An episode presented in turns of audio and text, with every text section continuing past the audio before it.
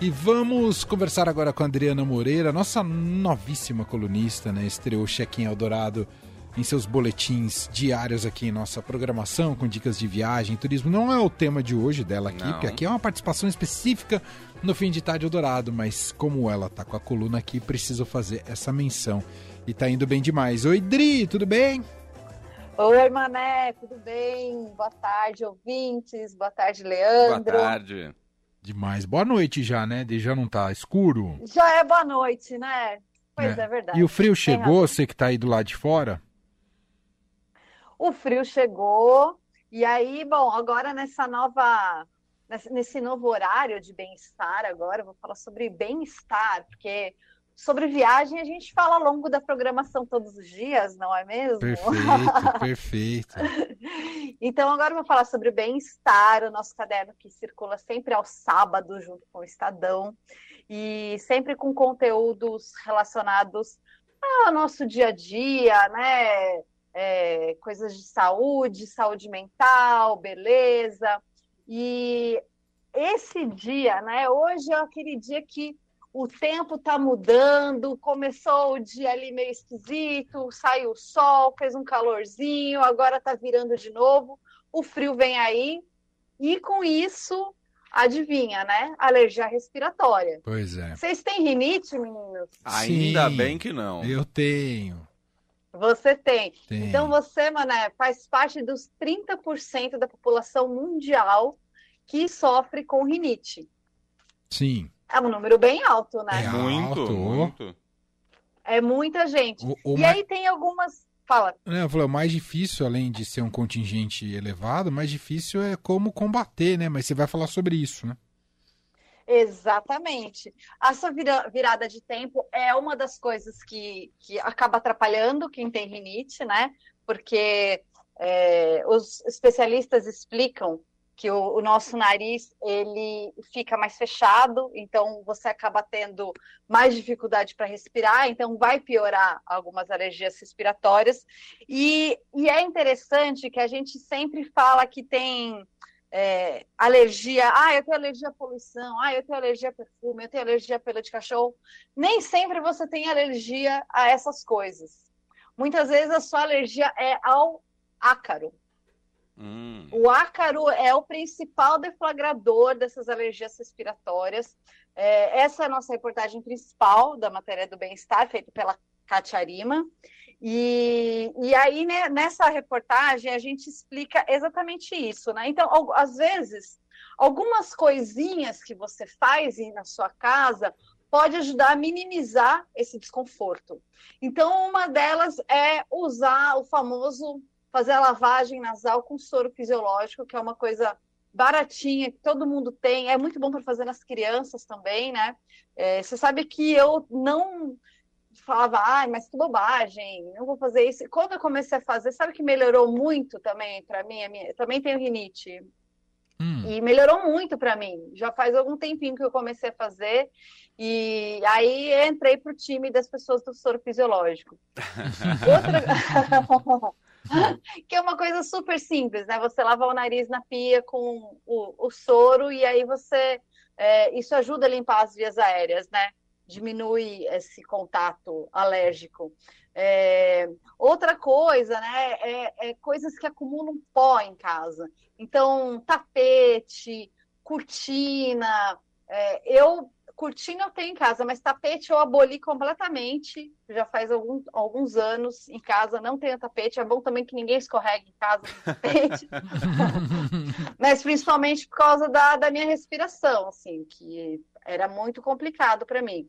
E, e, são lugares onde os fungos, os ácaros, eles gostam, né? Ambiente morninho ali, meio escuro, gostoso, é, livros também. E a maneira como a gente limpa esses objetos também faz diferença. Então, por exemplo, você usar uma vassoura ou usar uma, um espanador não é legal, porque você está espanando, você está levando toda aquela poeira, aqueles ácaros, todo, tudo aquilo que, que dá alergia, você está levando para o ar. Uhum. Então vai piorar. Né? Então, a, a dica é, se possível, você usar um aspirador de pó, e tem aspiradores de pó com filtros específicos, que aí ajudam ainda mais a não piorar a sua alergia. É, outra coisa que os especialistas falam é, muitas vezes é legal fazer um, um, tratamento mesmo, né? Você ir ao médico, é, descobrir o que, que você tem exatamente, ver, fazer o teste é, alergênico para ver quais são os deflagradores e, se preciso, você entrar com medicamentos para você fazer esse tratamento direitinho e minimizar as crises. Hoje tem vários tipos de tratamento. Também tem gente que tem asma e rinite juntos, e aí precisa de uma atenção ainda maior, né? É. Mas existem, é, porque a asma é, é, é, bem mais séria, né, do que a rinite, é, ela fecha as vias aéreas, então se você não tiver o tratamento adequado, você realmente pode passar mal, desmaiar, né, ter um, quadro mais grave. E por isso que o tratamento é muito, é muito importante, você saber o que você tem e saber quando deve se medicar. Porque também a medicação, você se medicar sem é, a receita, né? Sem uma razão específica, você pode piorar, porque você vai criando também resistência a alguns medicamentos.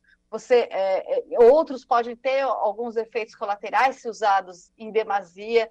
Então, é preciso ficar atento a isso. E tem outros tratamentos também. Tem o tratamento de imunoterapia, que os pacientes eles são expostos a esses agentes alergênicos é, para o organismo criar uma resistência a ele. É, isso acontece também com às vezes com pets e né, tem gente que tem alergia a pelo de gato, a pelo de cachorro, Super. enfim. É, eu, apesar né, de é, ter rinite, tenho dois gatos agora, né? Então. Mas dizem que com o tempo, é, que no começo é mais difícil, que depois acostuma. Rolou isso para você, não? Eu sempre tive bicho, né? É, ah. Uma coisa que eu não, não conseguia, assim, era dormir com, com o animal, né? Uhum. Porque no quarto, com pelo, mas quando eu tirei, o meu quarto não tem cortina, meu quarto não tem tapete. É, quando eu tirei tudo isso, eu pude colocar o gato lá dentro. então, então agora tudo bem, eu só deixo ele mais distante ali, bato a cama todo dia, né, para é, deixar o mais livre de pelos possível, né? Passo ali um, um aspiradorzinho para também limpar, né? Mas enfim, né? Quem tem gato sabe que os pelos ficam aí espalhados por toda parte. Hum. Mas melhorou, assim, eu consigo ficar com o gato no colo e não, não tenho nenhum problema de, de me sentir espirrar, nada disso. É. E, e de fato, dá para é, é, importante você trazer esse tema à baila porque é possível buscar tratamentos ah, que, que não, não, não são utilizados apenas no momento de crise, né? Que você antecipa, faz um tratamento preventivo e passa a ter uma qualidade de vida muito melhor e que tem tratamento, né? Isso é, é às vezes são tratamentos a longo prazo, mas tem, né, Adri? Exatamente, é isso que, o, que, os médicos falam, né? Que a pessoa, um dos personagens que a Kátia entrevistou para essa reportagem, ele passou a vida inteira achando que a coceirinha que ele tinha no nariz era só um vício, assim, ah, é só um tique. E aí, quando ele viu que aquilo estava prejudicando, porque ele é cantor, e aí ele percebeu que aquilo estava prejudicando a performance dele, né, no trabalho dele, é, que ele foi procurar um médico. O médico falou: não, você tem uma rinite, você precisa tratar isso. E aí ele tratou e melhorou muito as crises, porque aí ele sabia exatamente o que fazer, sabia quando fazer.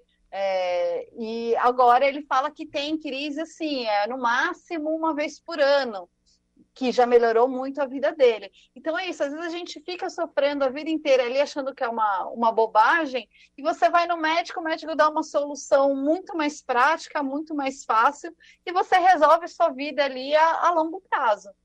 Boa. É isso. E para quem quiser consultar a reportagem no, no do Bem-Estar, como é que faz? No Estadão, Dri?